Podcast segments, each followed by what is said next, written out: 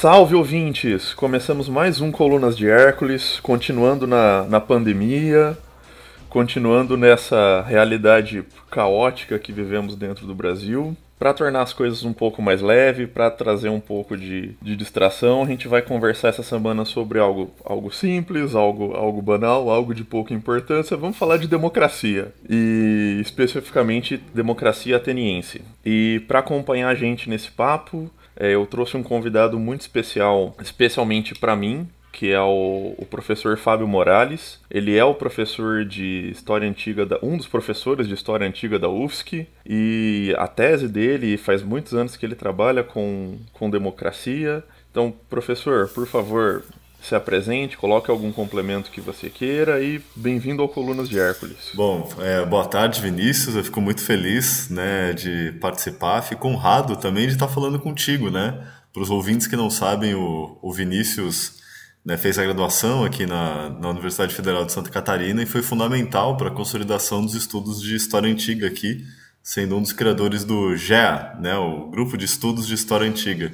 E quando eu entrei na universidade o Vinícius era muito mencionado aqui e o grupo já tinha uma importância, já tinha uma, uma regularidade né, de existência. Então eu fico muito contente de conversar contigo, de participar do seu podcast. Né? Bom, eu sou o Fábio Morales, eu sou formado né, na graduação, mestrado e doutorado na USP. Na, na, graduação eu estudei de tudo, né? História contemporânea, moderna, antiga, do Brasil, da Ásia, né? Tive uma formação ampla, mas no mestrado eu resolvi especificar.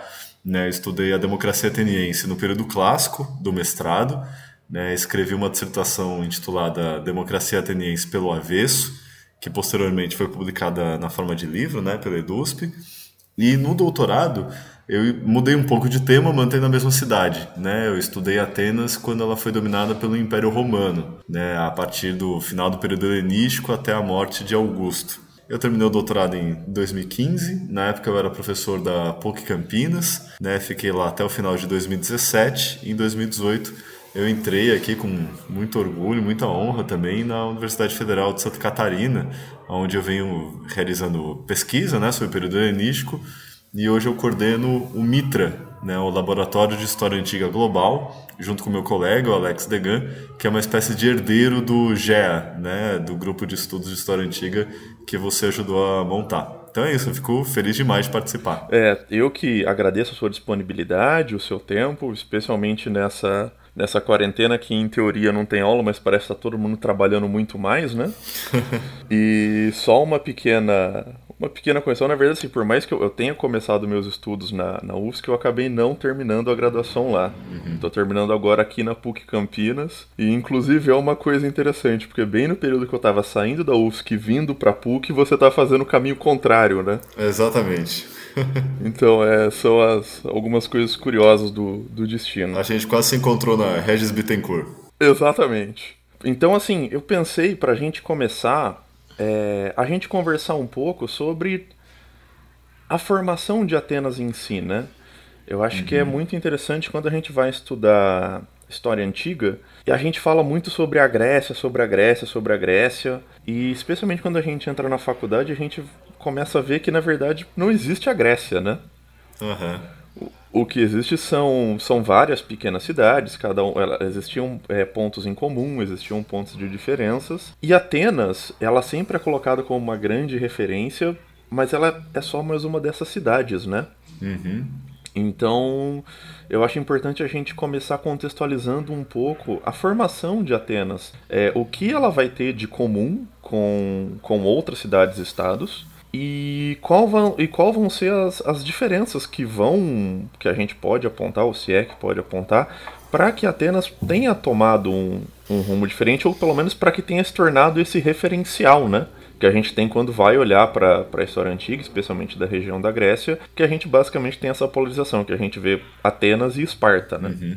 Tal, essa é, é a questão central, né? A famosa questão do atenocentrismo, né? Existem tantos centrismos sendo criticados, né? O eurocentrismo, falocentrismo, o androcentrismo, e a, o atenocentrismo é um desses centrismos que está tá em voga, né? O atenocentrismo é essa espécie de centralidade que Atenas ocupa na consciência histórica contemporânea. Né? Não só contemporânea, mas mesmo já na antiguidade, Atenas conseguiu ocupar esse lugar. Para nós, isso se deve principalmente à quantidade extraordinária de documentos escritos produzidos em Atenas no período clássico. Só é equivalente, a, pelo menos no Mediterrâneo, a Roma no final do período republicano e começo do período imperial, a quantidade e diversidade de fontes escritas. Então a gente tem muito texto né? E no momento que a história, né, ou no período que a história foi muito dominada pelo chamado logocentrismo, né, que seria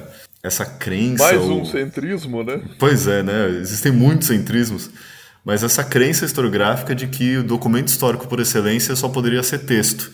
Então, como Atenas, né, no período clássico, e Roma na virada do milênio tinham muitos textos, né, os historiadores se concentraram nessas regiões e nesses períodos.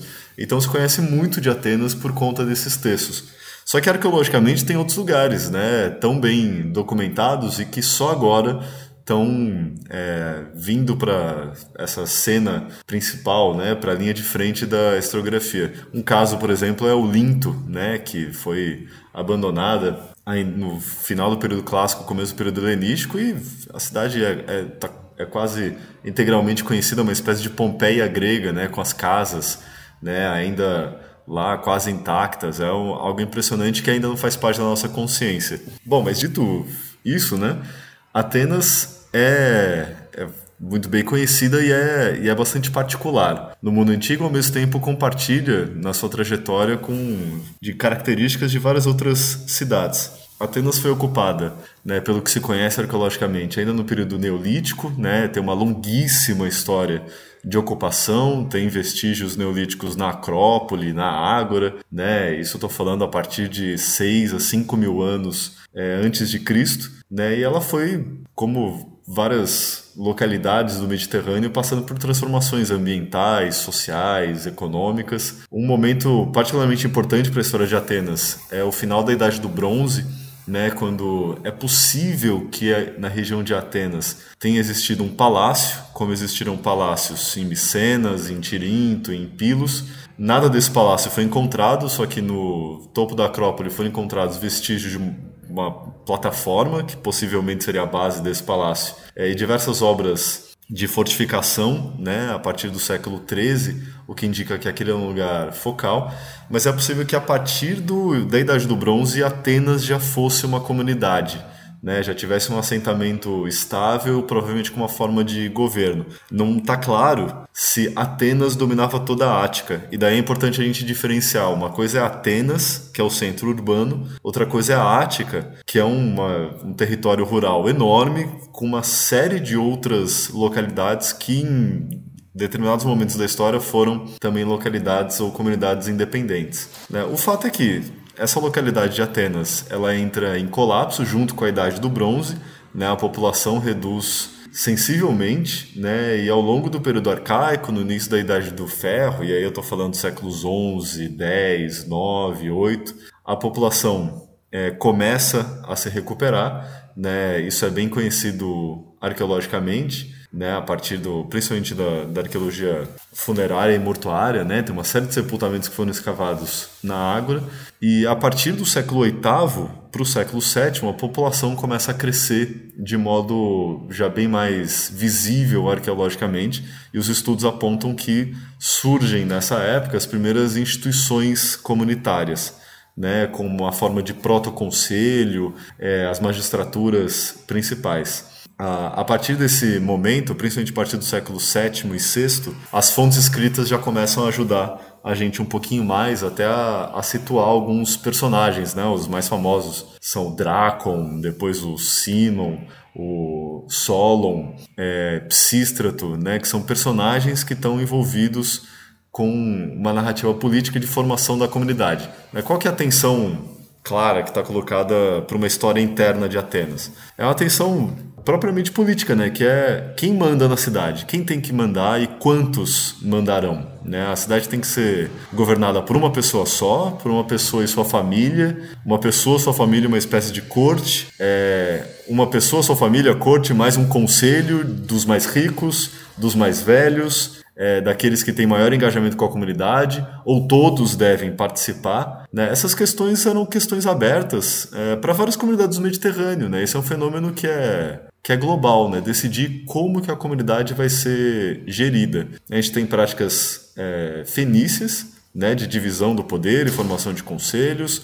Os etruscos desenvolvem isso, os latinos desenvolvem, e os gregos fazem parte desse processo de desenvolvimento de soluções de como a comunidade deve se organizar. É, eu acho muito interessante, especificamente aqui pensando no, no caso de Atenas, é que quando a gente vai para algumas historiografias, é, é colocar justamente a, a, a importância da figura do Solon e das reformas uhum. que ele uhum. vai, vai propor e desenvolver, justamente como esse embrião da, da, grande, da grande exceção que Atenas vai ser, né? Como se uhum. justamente uhum. essa figura, o que ele vai propor, né, uma, um projeto mais de, não sei se dá para chamar necessariamente de equidade, ou mas pelo menos é, ele vai trazer um pouco mais de, de equilíbrio político a uma, a uma região que estava politicamente instável, né? E por isso a figura do Solon vai ser, vai ser tão, tão referenciada, né? Que ele não vai ser alguém uhum. desmedido, não vai ser alguém que quer dar fazer injustiças, né? E, e como ele é, é, é, é é colocado, não sei, pode ser um, um, equívoco e da minha visão, mas me parece muito que a visão do Solon é muito construída teleologicamente, né? Então a gente tem, é, a gente está passando, a gente está passando por uma série de reformas, muito, especialmente no século ali, no século V, no século IV, e daí a gente olha para essa figura que está no século VI e a gente enxerga como, como faz parte da nossa história a necessidade de mudanças políticas, né? É, esse período, né, o, o final do período arcaico, né, século, final do século VII e ao longo de todo o século VI, é um período de grande instabilidade em várias comunidades é, do Mediterrâneo e é, é mais conhecido para a gente, né, as comunidades do Egeu, de fala de língua grega. E daí surgem esse tipo de figura, né, que esses tipos que são os legisladores, os tiranos, que fazem parte dessas experiências sociais de como se autogerir, né, como as comunidades devem ser governadas faz parte de uma tradição historiográfica, inclusive grega, encontrar uma espécie de fundador, né? alguém que inventou alguma coisa ou uma solução. E Solon é essa construção já na própria antiguidade. Né? Então, obviamente, elaborar uma lei, fazer pactos sociais, isso não é obra para uma pessoa, isso não é um, o resultado da clarividência de um grande homem. Né? Isso é uma construção coletiva. Só que a própria historiografia antiga atribuiu é, isso para a figura do Solon, né? E depois o, os próprios tiranos. Isso tem paralelos em outras cidades, né? O paralelo mais conhecido é Licurgo, em Esparta, né? Só que a gente tem fontes, a gente tem referências para isso acontecendo em Creta, na Ásia Menor, que é a figura desse sujeito que elabora é, uma legislação para tentar dar conta disso tudo. Solucionar todos os problemas, né? É, exatamente, né? Só que o que me parece, a excepcionalidade de Atenas né, é muito menos o tipo de arranjo que Atenas conseguiu fazer.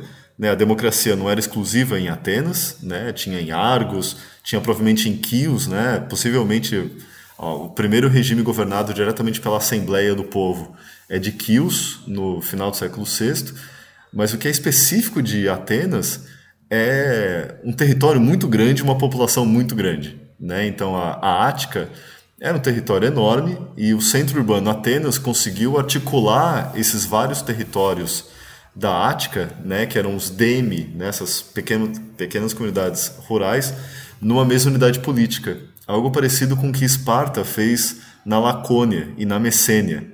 Né? A comunidade política dos espartanos conseguiu dominar diversas comunidades dos arredores, né, as comunidades dos chamados periecos, e depois conquistou a Messênia, né, tirando a liberdade dos messênios, e fez uma polis gigantesca. Né. Outras cidades tentaram fazer isso e não conseguiram com tanto sucesso. Né, mas esse é o, seria um dos diferenciais de Atenas, junto de Esparta, né, em menor grau Corinto. Eles né, conseguiram fazer uma, uma cidade enorme, né, com um território enorme. Nas fontes clássicas, tem gente que nem vai chamar Atenas de polis, né? Tem gente que vai chamar Atenas de etnos, que é um termo usado para classificar a Babilônia, né, por exemplo, né? Que é um, uma comunidade muito grande. É, acho que dá pra. Não sei se seria uma boa, mas é um império, né? Oh, um paralelo que é, é bom para pensar é um, é um império interno, né? Compara, por exemplo, a, a, Alemanha e os Estados Unidos no século XIX. A Alemanha não tinha um território interno gigante para impor a sua indústria. Então a Alemanha vai disputar né, os territórios na África e na Ásia com as outras potências europeias. Os Estados Unidos conseguiram dominar o Oeste, né, Sim. via conquista, via diplomacia, via genocídio, mas os Estados Unidos conseguiram construir um império continental dentro do próprio território nacional. A Alemanha não, entrou em uma série de guerras. Atenas é um pouco parecida com os Estados Unidos. Atenas tinha um império no seu próprio território, né? E as outras cidades estavam guerreando entre si para conseguir se expandir também. Eu acho que isso já, já ajuda um pouco a gente entender justamente esse, esse processo que acontece tanto em, em Atenas quanto em Esparta de, de quererem de querer se, se transformarem em mais do que uma polis, né? O porquê que nós nós historiadores vamos dar essa importância a essas comunidades, né? uhum. né? Então, basicamente, a gente está vendo dois modelos diferentes de expansão, né? Uhum. De expansão e de gestão de, de uma comunidade política. Exatamente. É, sobre isso, assim, eu acho que vale a pena ressaltar né, essas diferenças entre Esparta e Atenas na, na, nossa consciência histórica e na cultura escolar. Normalmente aparece como oposição entre Atenas era mais filosófica e Esparta era mais militar, que é bobagem completa né, todas as cidades-estados eram militarizadas, né, esse é o fundamento da cidade-estado em que o, o, cidadão ele é também um soldado, né, faz parte do serviço militar lá obrigatório a presença de todos os é, cidadãos. Então os atenienses também estavam fazendo guerra o tempo inteiro, os espartanos também, você tinha uma, uma especialização maior dos espartanos, mas todas as cidades gregas eram compostas né, por cidadãos guerreiros. Né? Então essa, essa oposição não faz sentido. Uma diferença que é, é muito mais consistente é, é como você observou, é o tipo de expansão imperial. Esparta fez uma expansão né, territorial pelo Peloponeso, submetendo comunidades, e daí criou essa, essa escravidão barra servidão sobre a comunidade da Messênia, né, sobre os messênios, enquanto Atenas fez um império interno incorporando politicamente com direitos iguais as comunidades de toda a Ática e criando é, entrepostos, alianças, né, fazendo todo tipo de articulação com comunidades externas pela via do Egeu. Né? Isso começa desde o século VI, com Psístrato, né, que já vai começar expedições na direção de Bizâncio, do Mar Negro, né, e também da, nas Cíclades, em Delos, em outras ilhas, mas Atenas começa a construir o seu império é, de base marítima, né, talassocrático, já no século VI, enquanto Esparta faz um império mais é, territorial no Peloponeso. Enquanto Esparta submete as comunidades peloponésias né, sem dar direitos políticos, Atenas incorpora as comunidades da Ática, dando direitos políticos plenos, e começa a criar relações com as cidades do Mar Egeu no século VI, para século, no século V impor o império é, de uma vez, aí já sob a sombra do Império Persa. É, eu acho que outro fator que é muito importante mencionar para a gente justamente quebrar essa, essa visão antagônica de Esparta guerreira e Atenas filosófica é dentro da, da formação da própria Atenas a importância que os hoplitas vão ter, né? E, uhum. e conforme eles vão lutando e ganhando paulatinamente mais direitos políticos, né? E, um maior protagonismo nos processos de, de, de poder, né? E justamente, se, se você é uma cidade desmilitarizada, não faz sentido você, você é, os, os hoplitas, que são os soldados, terem essa proeminência, né? É, esse é, é provavelmente o, o, o, fator determinante, né? O, a, a grande mudança, ou a grande diferença da Idade do Bronze, né, que se estende no Egeu de 2000, 2100 a.C. até 1200, e a Idade do Ferro, que é o período subsequente, é o, o tipo de guerra, a tecnologia implicada ne, no, na fabricação dos armamentos. Né? O, o, bronze implica num comércio de longa distância, né, em larga escala de cobre e estanho, o que era normalmente dominado pelas grandes unidades políticas, nos palácios, e o ferro é muito mais democrático. Né? O ferro se encontra em vários lugares, ele é bastante abundante, é mais difícil dominar a metalurgia do ferro, mas quando ela é dominada a partir do século XIV na Anatólia, isso se expande pelo Mediterrâneo e Oriente Próximo, é muito mais fácil fazer armas. Né? Então a Idade do Ferro, a partir de 1200, 1100 a.C., é um período muito mais militarizado tanto no Oriente Próximo quanto no Mediterrâneo. O que acontece no Oriente Próximo é que, pela herança das sociedades de corte, nos grandes palácios, um grande palácio consegue submeter todos os outros. Né? Quem faz isso é o Império Neo-Assírio a partir já do século IX. Né? Se torna o primeiro império universal da história que não tem mais nenhum rival à altura.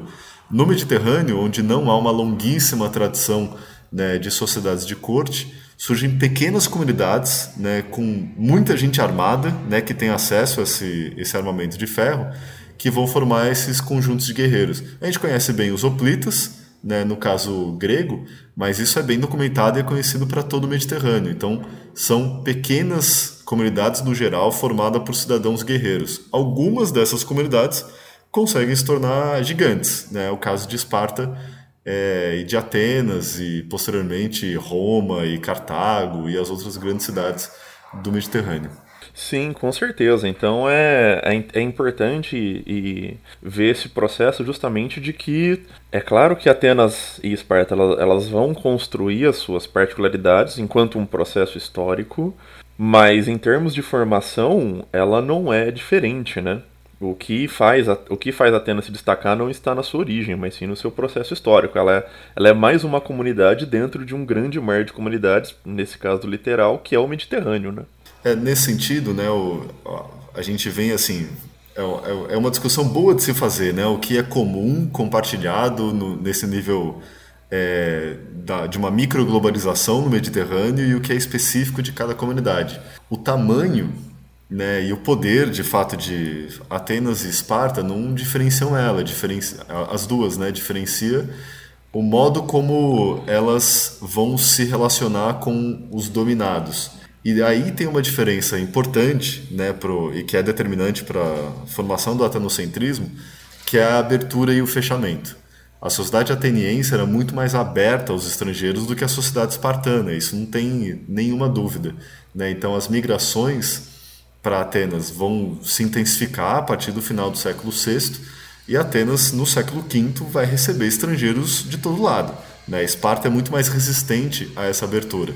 Não quer dizer que os estrangeiros vão receber direitos cívicos plenos, mas o fato é que a sociedade ateniense, os seus rituais de sociabilidade são muito mais é, abertos. Então são artesãos, são escritores, são é, filósofos, são é, artistas, musicistas de todo o Mediterrâneo que vão partir para Atenas. Então Atenas se torna uma metrópole cosmopolita no século V enquanto Esparta é lá um, um, clube militar fechado. Né? As duas são mega cidades, né? têm impérios internos e começam a construir seus impérios externos, mas Atenas é uma cidade muito mais aberta, apesar de né, criar mitos de que os atenienses brotaram da própria terra, esse tipo de coisa né, que eles queriam se apresentar como diferentes. Não, e, e, principalmente essa questão do autóctone ateniense é uma coisa que até hoje muitas vezes é, é, é ressuscitada para tentar legitimar um, um, nacionalismo, uma coisa que, que é uma desconfiguração completa do passado, né? Essa questão é, do, é, do, do, grego, do, hoje, né, do grego autóctone, do, do francês de serpa, né? Uhum. São coisas que nós da História Antiga já, já estamos bem, bem vacinados, que é a questão da apropriação do passado, né? Você querer legitimar o passado por uma causa política atual.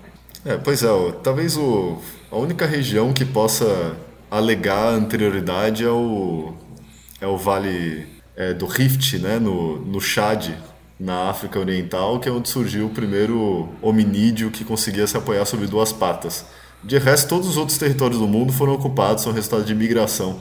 Né, de 7 milhões de anos atrás para cá, é só migração história humana. Então essas alegações de autoctonia é, é pura bobagem. Sim, não, não, não faz o, o menor sentido.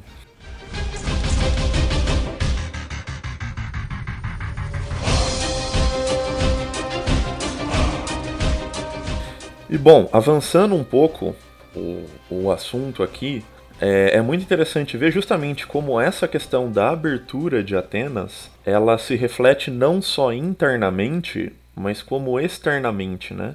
E aqui eu estou me referindo uhum. especialmente se você for pensar a historiografia romana da própria época, né? O Tito Livio fala bastante sobre isso, sobre como, como a sociedade romana vai mudar, vai mudar politicamente a partir desse contato da, ele vai se referir à Magna Grécia, mas a gente, ele também coloca ali como parte dos, dos, dos sábios de Atenas, né? Essas, essas figuras mais, mais mitológicas, justamente sobre como essa, essa gestão de política mais aberta também vai influenciar outras cidades, né? outros, outros lugares e outras formas de se fazer política. É, isso é um, faz parte desse, dessa dificuldade, né? Como organizar a sua comunidade, né? Quando você abre muito a comunidade, você pode diminuir a importância dos privilégios dados aos, aos membros participantes, né? Aos cidadãos. Se você fecha demais, você pode enfraquecer a sua comunidade. Então, qual é a medida certa? Né? Esparta era uma comunidade bastante fechada. Atenas era uma comunidade bastante aberta, mas com limites. Era bastante difícil se tornar cidadão ateniense. Era fácil, relativamente fácil, viver em Atenas. Né? Os estrangeiros que se estabeleciam lá conseguiam ter relações né, com os atenienses ricos, conseguiam entrar nos rituais religiosos né, não exclusivos, tinham várias formas ou várias é, brechas mesmo de integração social em Atenas, mesmo que sem os direitos políticos plenos.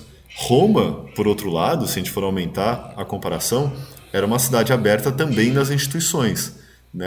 Se tornava cidadão romano não apenas habitantes ou descendentes de é, habitantes da cidade de Roma. Na medida que Roma se expandiu pela Itália, a República Romana incorporou comunidades inteiras ao corpo cívico. Então, se tornar cidadão romano não dependia de nenhuma etnicidade romana. Né? Esse provavelmente é o diferencial romano para o resto do Mediterrâneo. Né? Tem uma abertura da sua comunidade política sem paralelo e isso vai continuar no Império Romano. Claro, tem momentos lá de resistência que o Senado vai tentar impedir né, a naturalização de outras etnias né, e a sua incorporação à comunidade política romana, mas isso não tem paralelo. Isso os atenienses nunca fizeram. Né? Os atenienses nunca incorporaram em massa outras comunidades, com raríssimas exceções. Né, o caso, se não me engano, de Mantinéia, logo após as guerras médicas, mas outras comunidades não, não tinham facilidade para se tornar cidadãs de Atenas. Em Roma, já tinha até um, um, estímulo a isso, o que levou Roma a ter um, um, exército gigantesco e renovável. É, e sobre isso, eu acho que é um, é um ponto que a gente vai comentar mais pra frente, mas já que a gente abriu esse caminho, eu acho importante a gente comentar. E isso acontece em Roma também, e, e acontece em Atenas, eu acho que na verdade em toda em toda a sociedade política, portanto toda a sociedade humana, é que os direitos políticos eles não são dados, né? Eles são frutos de tensões internas, eles são frutos de lutas e, e no caso de Roma a gente tem um, um longo período de, de conflito civil que para que essa expansão de, de direitos aconteça, né? Não é algo que as pessoas uhum. que estão no, no governo falem: ah, eu acho, acordei hoje, vou liberar a cidadania para geral, vou acabar com escravidão por dívida. Não é assim que funciona, né? É, eu acho que um, um dos principais indícios disso é a inexistência da palavra demarquia. Né? Democracia tem um sentido bem delimitado, né? apesar do, do conceito mesmo né? e o termo democracia só aparecer lá para o final do século V e no século IV né? Mas democracia, né, é uma junção de dois termos gregos, que é o demos, né, que pode ser povo, multidão e também uma localidade no espaço específica, e é, a kratia. Kratia é a força, né, o poder derivado da força. É diferente de arché. Arché, que dá em olig... arquia, né, de monarquia, oligarquia. Arché é o poder que vem do princípio, das origens. Kratia é o poder da força, ou seja, a democracia ela só surge com uma tomada do poder pela força do demos, né, do povo, não, não em nome de uma tradição ancestral como ocorria no caso da monarquia e da oligarquia, né, que tem esse poder da arré, que é um poder tradicional derivado dos princípios. Então, é uma disputa. E também não é uma disputa jamais unívoca e garantida, porque tem vários momentos que a democracia ateniense vai ser derrubada, que tem retornos de tiranias, que tem né, instalações de proto-monarquias. Né? Então é sempre uma disputa aberta que não tem um caminho teleológico, né? Não, não vai da monarquia para a oligarquia à democracia como se a política fosse se abrindo cada vez mais. Não, tem vai volta o tempo inteiro. Né? O caso de Siracusa é bem conhecido, né? Que é democracia no século V se torna é, tirania e vai e volta.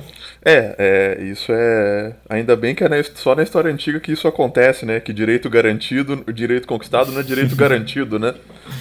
Pois é. Ufa, ainda bem. É, mas aproveitando então, é, eu acho que já ficou um pouco claro aqui para os nossos ouvintes, e eu também tenho aprendido bastante aqui com a nossa conversa sobre a questão da, da formação da polis. É, eu acho então que a gente pode passar já para um segundo momento, onde a gente vai conversar um, um, pouco com calma sobre como funcionava a democracia em si, né? quais eram os mecanismos, para a gente depois chegar no, no último bloco, eu acho o mais interessante é que a gente fazer uma leitura em avesso disso, né? Aham. Uhum. É... Tá, eu, isso foi, isso recebeu muita atenção da, da historiografia, né, em particular no campo da história do direito, que era dominante no século XIX. Né? A boa parte da ciência histórica no século XIX se constituiu ao redor da, da ciência do direito né, e como o direito né, contemporâneo da formação das nações se baseava profundamente no direito antigo, em particular o romano, em menor escala o grego, né, os historiadores foram atrás de tentar entender o que era o direito romano, como dá para usar Tito Livio como fonte para isso. A história antiga universitária surge, né, em particular na Alemanha, nesse contexto de pesquisa sobre o direito. Então, é, descrever as instituições antigas, né, as leis, né, os processos, a jurisprudência era fundamental para a historiografia. Então é, é, relativamente bem conhecido né, o, a estruturação administrativa né, do regime ateniense, né, que era a Politeia ou Constituição, e que depois vai ser chamada propriamente de democracia. Né? Então, Atenas, né, como outras democracias, tinha algumas instituições fundamentais, né, tinha as magistraturas que se aproximariam do que a gente consideraria hoje o poder executivo, né? Tinham magistrados responsáveis por questões, né, básicas da, da vida coletiva, pelas obras públicas, pela segurança, né, pela realização dos festivais, mas também pelo, pela organização da guerra, tanto financiamento quanto o comando da guerra. Algumas magistraturas eram eleitas, né, os membros eram eleitos, e outras eram por sorteio. Né? Isso é uma característica particular da democracia ateniense que eu já vou voltar é, em pouco tempo. Além das magistraturas, existia também um conselho, né, o, o número de conselheiros e o método de escolha desses conselheiros variava de comunidade para comunidade. Né? Em Atenas, normalmente eram o chamado Conselho dos 500, foram 400 uma época, foram 600 em outra época, em função da, da organização do, de toda a comunidade. Esse conselho em Atenas, né, no período de maior radicalização da, da democracia, também era sorteado. Né? Quem tinha interesse em se tornar conselheiro era só colocar lá o nome lá e poderia ser sorteado. conselho era uma espécie, era paralelo ao nosso Senado, contemporâneo, né? um menor número de pessoas, mas que tinha também que ter um engajamento é, muito mais intenso né, na condução dos assuntos cívicos. O que é interessante é que é ver que Primeiro, e, e, voltando um, um pouco o ponto, é entender que esses processos do século, não só do 19, mas às vezes você também tem, tem surtos de, em outros momentos da história que as pessoas vão olhar para para a história antiga são reflexos do próprio tempo, né, para buscar outras alternativas para se governar, né? Então a gente tem, por exemplo, uhum. durante a Revolução Americana, quando se está falando sobre luta contra a tirania, é, eles, os, os, os, americanos da época eles vão olhar para Roma, eles vão olhar para a Grécia para buscar alternativas de novas formas de governo, né?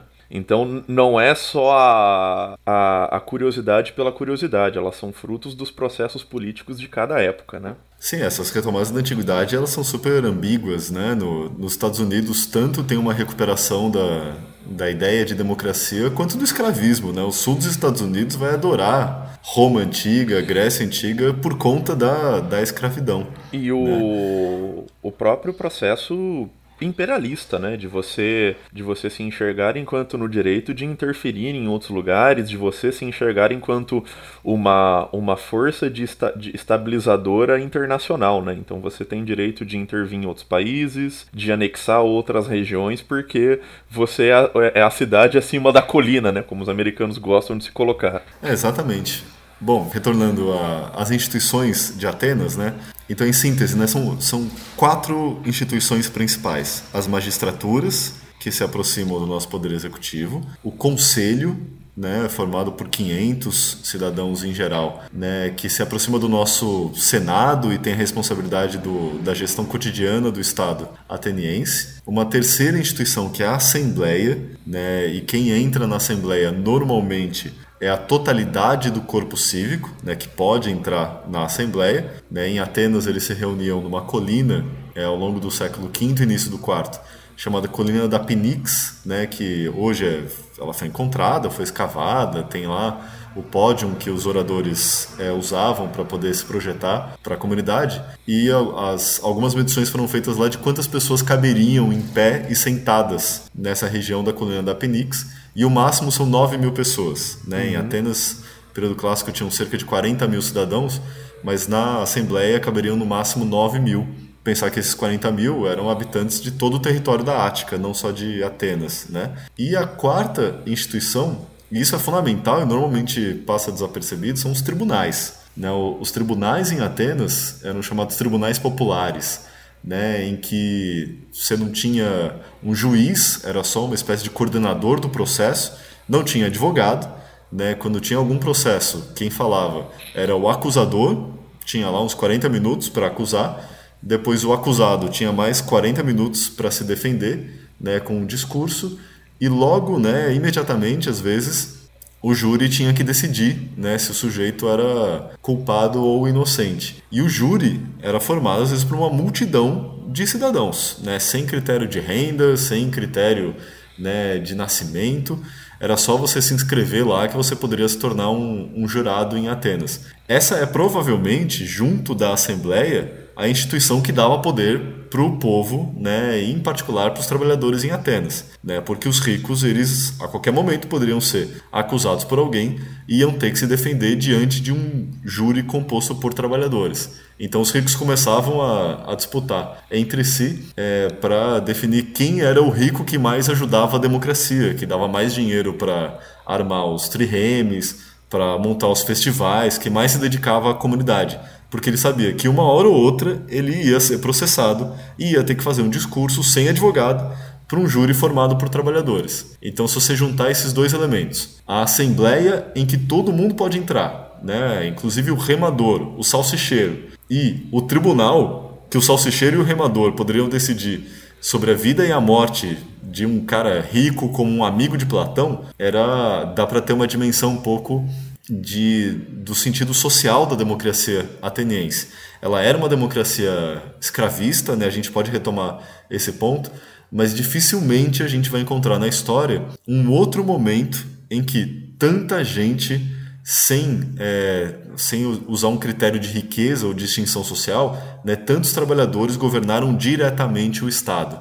Né? Então, Atenas ia entrar em guerra ou não, qualquer pessoa poderia ir para a Assembleia e decidir, né, dentro do corpo cívico. Era uma minoria em relação à sociedade, né, eram os homens, adultos, filhos de pai é, e mãe atenienses, mas isso poderia chegar a 40 mil pessoas. Não tem outro exemplo na história de democracia direta assim.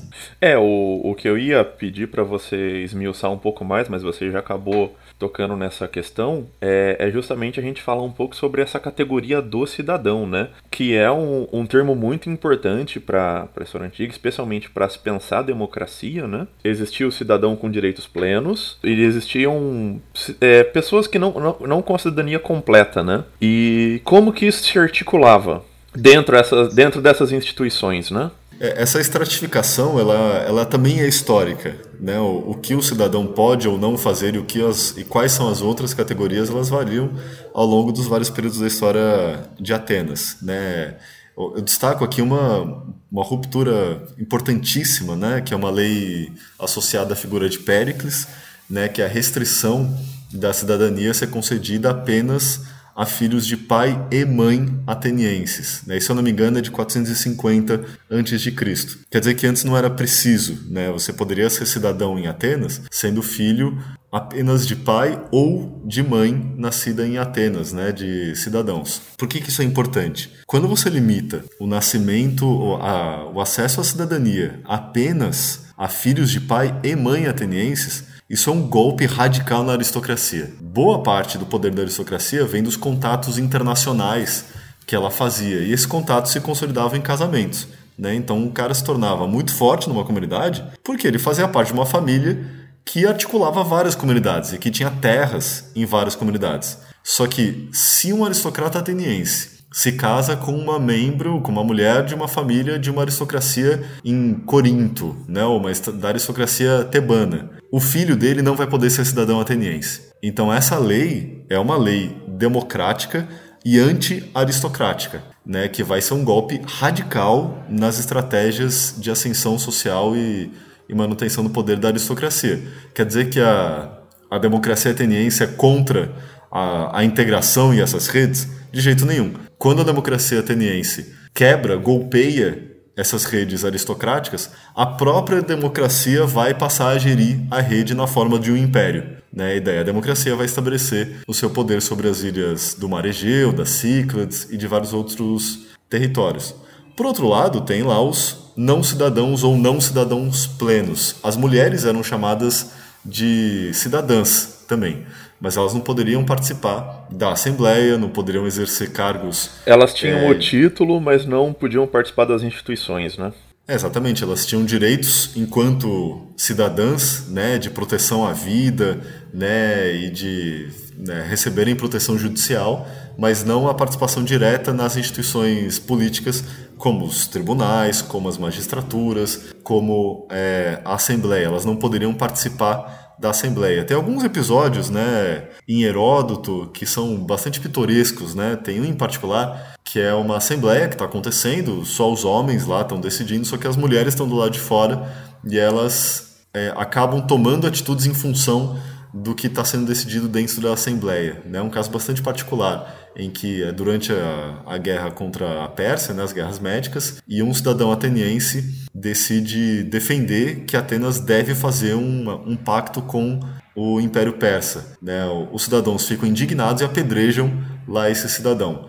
Daí Heródoto diz nas histórias que as mulheres ouviram essa decisão e elas próprias foram à casa desse sujeito e apedrejaram as mulheres da família né, desse sujeito. Não dá para saber se é uma se aconteceu de verdade, se isso era retórica é, herodotiana, mas ao menos ele considerou plausível né, contar uma história em que as mulheres participam politicamente. Né, uma outra fonte é a Lisístrata, né, que conta lá na forma de uma comédia as mulheres dando um golpe na democracia e elas gerindo o Estado a partir de instituições próprias. Ninguém sabe se dá para acreditar numa comédia, a gente não sabe quando que eles davam risada, né? Mas o fato é que circulava um discurso sobre isso.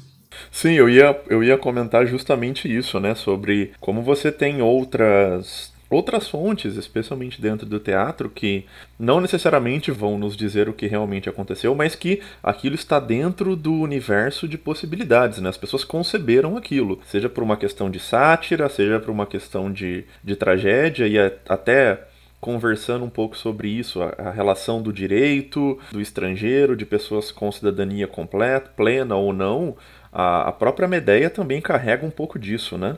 Exatamente, assim, não apenas apresentar a possibilidade, mas a, a racionalidade, né? Tem um, um, uma passagem da, da Lisístrata, né? A, a, comédia de Aristófanes, que é, que é sensacional, né? Lisístrata, ela está dialogando com os, os, representantes dos homens, né? Que estão tentando acabar com a greve de sexo e o golpe, a, o regime das mulheres, né? Essa é a comédia, né? as mulheres resolvem tomar a cidade para forçar os homens a sair da guerra do Peloponeso, a acabarem com a guerra. E daí os homens falam assim: olha, as mulheres não entendem nada, elas entendem de costurar, de ter filho, de se embelezarem, mas elas não entendem nada de guerra e de política.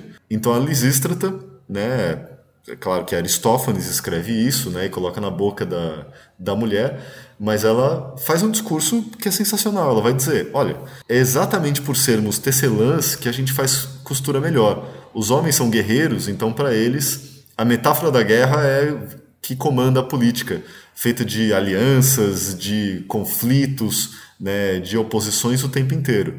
Agora, as mulheres fazem política como a tecelagem, que é costurar as alianças, costurar as redes, costurar tudo aquilo para criar um tecido social mais seguro, né? Mais então, coeso, as mulheres, né? exatamente, as mulheres conseguiriam fazer política pela paz, enquanto os homens seriam incapazes de fazer isso. Ou seja, é uma racionalidade de uma política feminina, né? A mesma coisa foi o que eu trabalhei no mestrado, né? De procurar uma racionalidade estrangeira, né? Como os estrangeiros residentes em Atenas poderiam pensar a política. E daí dei sorte de encontrar uma fonte, né? Que é Lísias, que escreveu, era um autor de discursos que os cidadãos iriam pronunciar, mas eu defendo lá tem uma racionalidade propriamente é, meteca, estrangeira de como fazer política. Nossa, é excelente e é, é muito, muito importante isso. É, então eu vou querer aproveitar esse gancho, já que você, você falou da sua tese, né, da sua Tese ou dissertação, sempre confundo. Essa foi, uma, foi minha dissertação, né? O mestrado a gente faz a dissertação e o doutorado a gente faz a tese.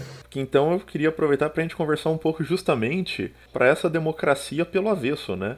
É, para a gente pensar um pouco a, a questão da política para além da questão dessa democracia e outras possibilidades, né? Que é uma coisa que você tem muita propriedade de falar nesse caso da democracia ateniense. É, o, o caminho que eu persegui, né? Eu, eu discuti uma questão simples, né? O, os metecos, né? São os estrangeiros que moravam em Atenas. Eles participavam ou não da democracia? Resposta óbvia da historiografia era não, não. de jeito nenhum. Sim. Né? Se um meteco for visto numa assembleia, ele pode ser morto, pode, ele vai ser executado sumariamente. Logo, ele não pode participar da política. Ele, ele tinha um magistrado especial para cuidar das questões dele, que era o Polemarco, que era diferente dos cidadãos. A vida dele valia menos que a vida de um cidadão, né? O processo jurídico era era diferente, não era como os escravos, né? Que daí os escravos eram alijados de praticamente todos os direitos, mas tinham alguns direitos, por exemplo, de processar o senhor por crime religioso né? Que isso é um, é um outro assunto. Mas a historiografia dizia, os metecos não tinham acesso às instituições e não participavam da política. Então eu me questionei, o que, que é política? Né? Política é apenas o que se faz dentro das instituições ou o que se faz dentro das instituições é um momento da política. Né? A política faz parte dos discursos né, que são veiculados, que circulam na sociedade a partir de diferentes caminhos. Não é só pensar hoje, né? Não dá para pensar a política brasileira contemporânea sem o WhatsApp, né? Sem essas redes sociais, sem as lives, né? Ou seja, as coisas não acontecem só nas decisões dos três poderes. A política está se reproduzindo a partir de múltiplos mecanismos. E as relações entre as pessoas são o foco disso, né? É, a partir do momento que tem pessoas se relacionando é que se constitui política. Então faz todo uhum. sentido a gente pensar a política para além das instituições, né?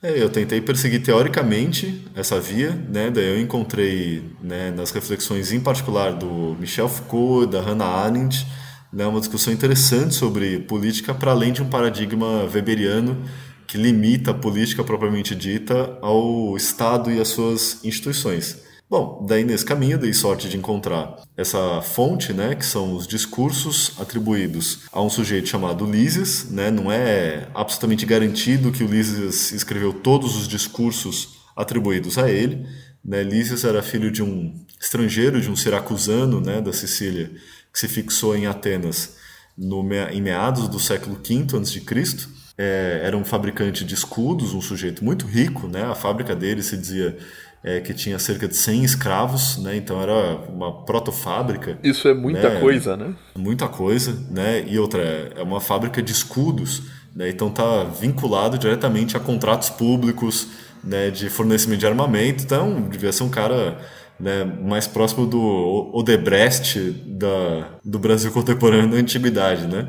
E a, o Ulisses ele cresceu dentro de um universo aristocrático, né, da elite em Atenas, era próximo do círculo de Platão, né, de Sócrates, o irmão dele, faz, ele figura num dos diálogos de Platão, em que Sócrates vai até o porto do Pireu e vai para casa né, do Céfalo e, e, conversa com o irmão do Lísias, né, o Polemarco. Então, segundo a, a, os vestígios da antiguidade, o Lísias é esse cara muito rico, porém filho de um estrangeiro, e ele não tem direitos políticos plenos. Porém, ele desenvolve né, a técnica da escrita jurídica e ele vai se tornar logógrafo. Ele escreve discursos para os cidadãos pronunciarem nas instituições, tanto na Assembleia quanto nos tribunais.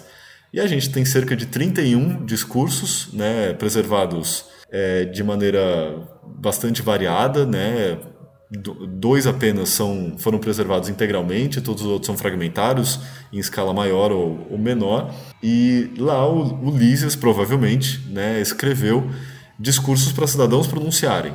Daí a minha questão era: bom, ele está escrevendo como um cidadão ou como um meteco? E é possível né, aferir isso a partir dos discursos? E a, a minha proposta é que, quando Lísias fala da polis, ele discorda de uma definição propriamente cívica excludente da polis. Essa definição é a polis como uma comunidade apenas de cidadãos, homens, adultos, filhos de pai e mãe ateniense. Só que existiam outras definições de polis. A polis não apenas como comunidade de cidadãos, mas como uma comunidade de habitantes. E em dentro, né, do, desse conjunto de habitantes, entram as mulheres, entram os escravos, entram os estrangeiros.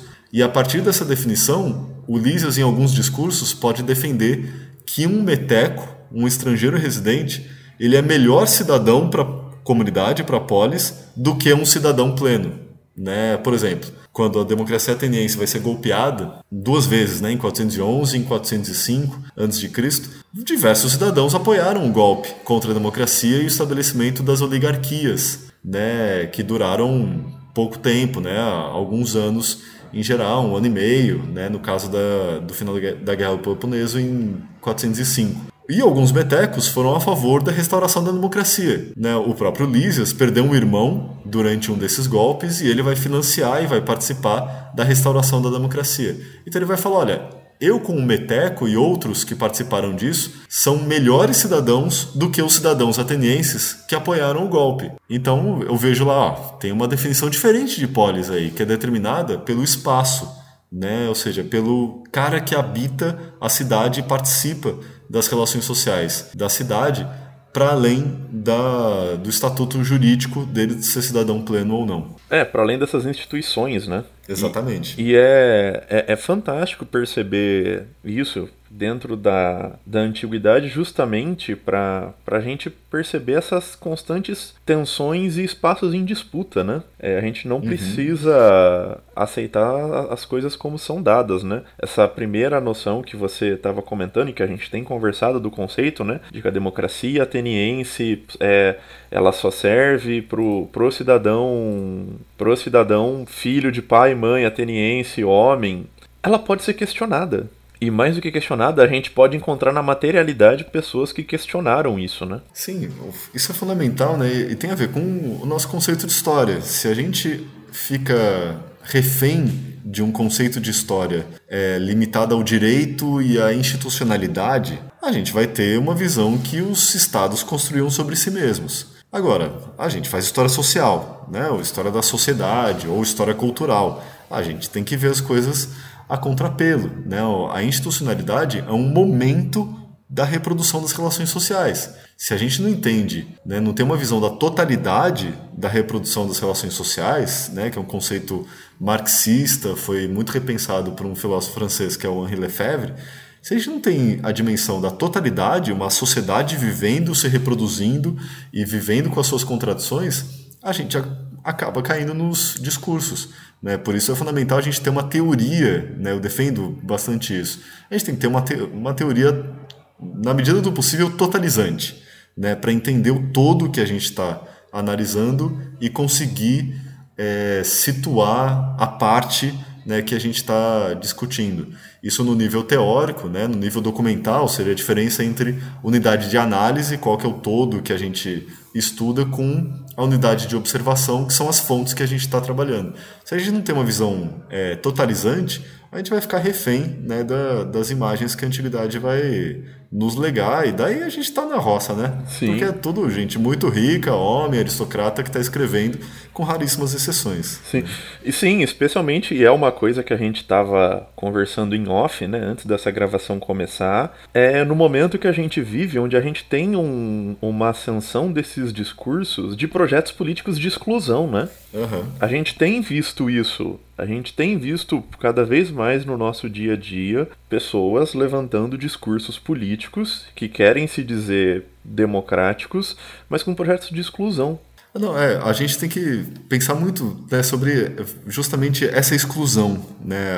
A, a, exclusão ela nunca é total. Ela só é total quando tem execução do indivíduo. Aí ele está excluído. Mas a exclusão de determinados direitos ou instituições mantém um quadro de inclusão marginal. Né? Isso é, é uma categoria que é fundamental para a gente entender a democracia ateniense ou a, a contemporânea, né, que é essa a dialética entre exclusão e inclusão. Os metecos e os escravos eles eram excluídos das instituições é, políticas atenienses, mas eles estavam plenamente incluídos na reprodução social de Atenas, né, tanto pela via econômica quanto pelas redes internacionais ou mesmo pelas brechas é, políticas, eles estavam ou na, nas, nos rituais religiosos, eles estavam é, incluídos.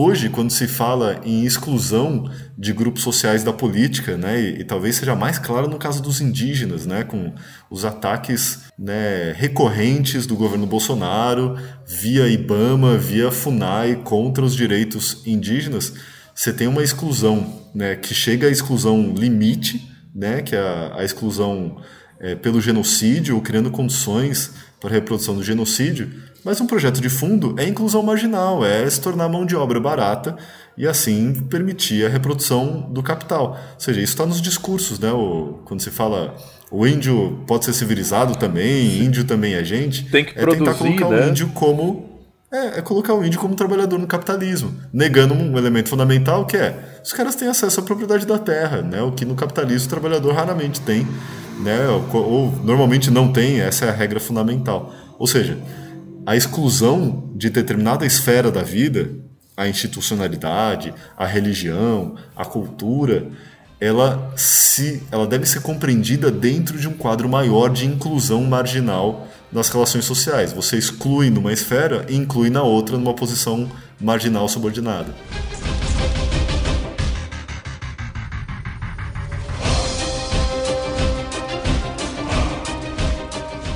Eu acho que a gente dá pra assim, ir, ir se encaminhando pro, pro final, né?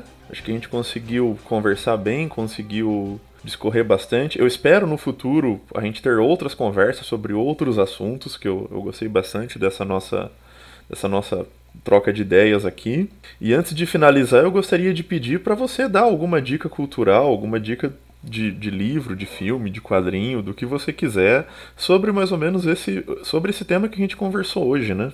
Sim, eu queria agradecer muito também de ter participado, né? Eu estudei a democracia ateniense né, para valer entre 2006 e 2009, né? E desde então eu mudei de tema, fui trabalhar com outros períodos tal. Mas é sempre legal a gente retomar esses assuntos e, né? Eu lembro da, das questões, a gente se empolga, né? Porque eu fiz né, com, com bastante intensidade essa pesquisa.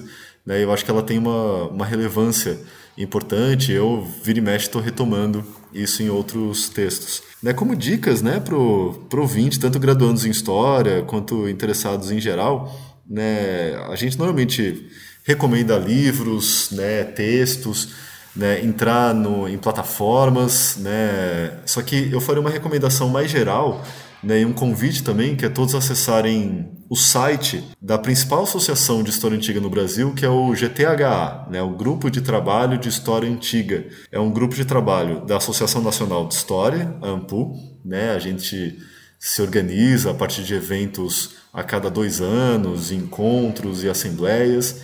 E a gente acabou de lançar um novo portal. Né? Eu e mais os dois colegas antiquistas aqui de Santa Catarina, né, o Alex Degami, o colega na UFSC, e o Dominique Santos, que é professor na FURB, né, Universidade de Blumenau. Nós coordenamos né, nesse biênio o GTHA e a gente acabou de lançar o um novo portal, né, o site, o endereço é www.gtantiga.com né, GT Antiga tudo junto.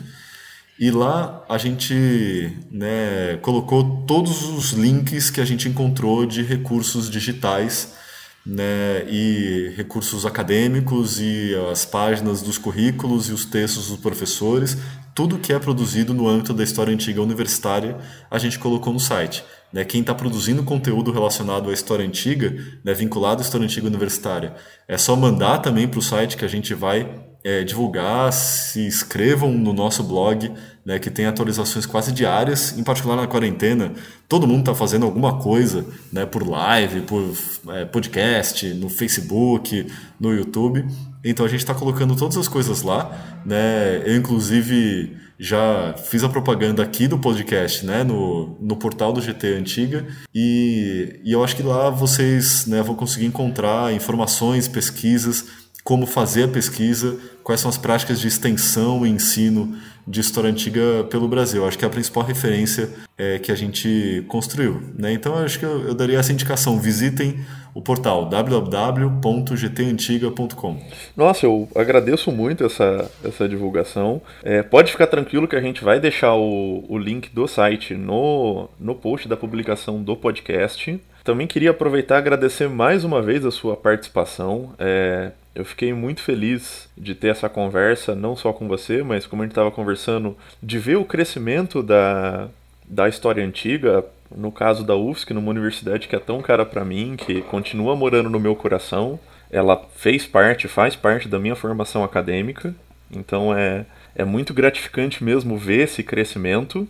E a minha indicação vai ser o seu livro, né? A Democracia Ateniense pelo Avesso, Os Metecos e a, e a Política nos Discursos de Lisias, que você pode uhum. encontrar. Eu também vou deixar o, o link da, do, da Amazon, né? Pelo, pelo seu livro. E é isso, pessoal. É, agradeço mais uma vez a, aos ouvintes.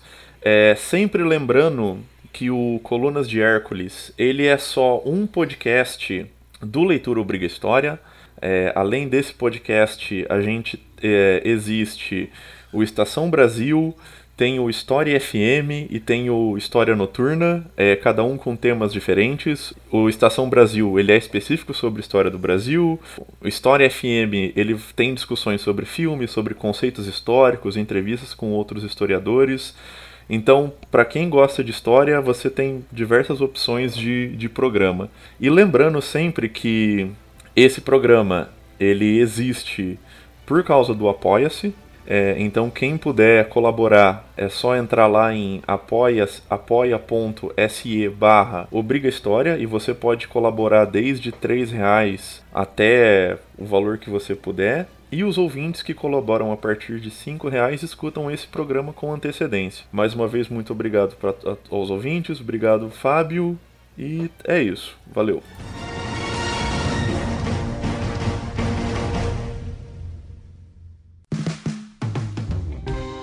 Este podcast foi financiado por nossos colaboradores no Apoia-se.